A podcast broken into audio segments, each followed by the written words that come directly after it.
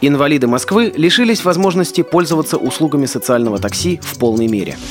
В Красноярске обустроили новые парковки для инвалидов. Отсутствие зрения не помешало сахалинцу достойно выступить в экстремальном заплыве. Далее об этом подробнее. В студии Денис Золотов. Здравствуйте.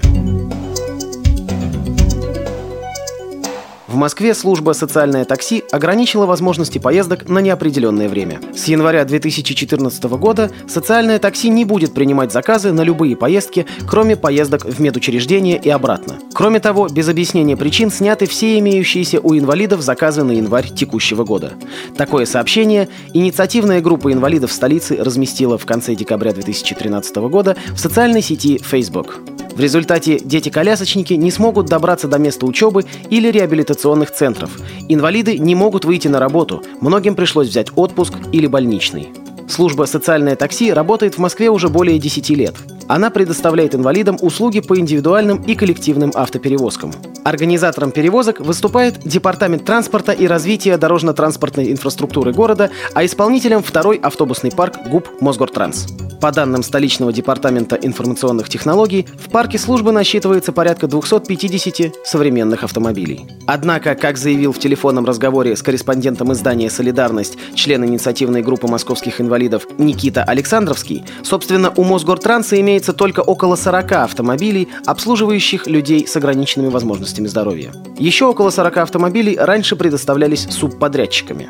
Вопрос, почему так сильно разнится количество автомобилей по официальным данным и сведениям Александровского, остается открытым. В январе все субподрядчики были разогнаны, а сделанные на январь заказы отменены. Заказы на февраль, по словам собеседника «Солидарности», в настоящий момент принимаются, однако из расчета имеющихся в наличии для этих целей у Мосгортранса транспортных средств. То есть отказа как такового инвалиды не получают, но воспользоваться услугой по факту, например, в нужное время, не имеют возможности. Красноярске обустроили новые парковки для инвалидов. Об этом рассказал руководитель Комитета по социальной политике молодежного правительства края Михаил Чепизубов. В рамках проекта «Край доступ» новые парковочные места появились в том числе и около здания Всероссийского общества слепых. Сегодня, несмотря на быстро растущее количество парковочных мест для инвалидов, в Красноярске по-прежнему остаются здания, которым такие парковки необходимы.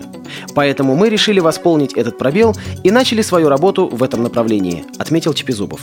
Напомним, ранее в рамках проекта на социальных объектах края устанавливались поручни для адаптации лестничных площадок, противоскользящие покрытия для пандуса и пандусы к зданиям.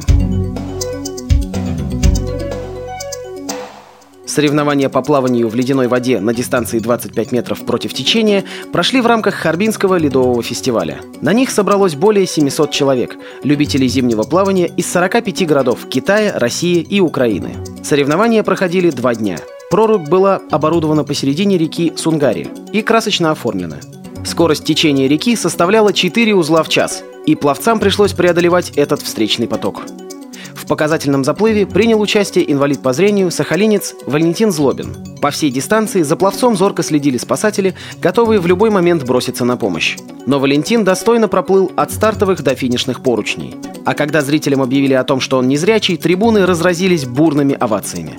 Организаторы соревнований, потрясенные поступком сахалинца, наградили его медалью за мужество и почетной грамотой. А сам спортсмен сердечно поблагодарил всех, кто помог ему выехать на такие грандиозные соревнования. При подготовке выпуска использованы материалы информационных агентств и интернет-сайтов. Мы будем рады рассказать о новостях жизни незрячих и слабовидящих людей в вашем регионе. Пишите нам по адресу новости собака ру. Всего доброго и до встречи!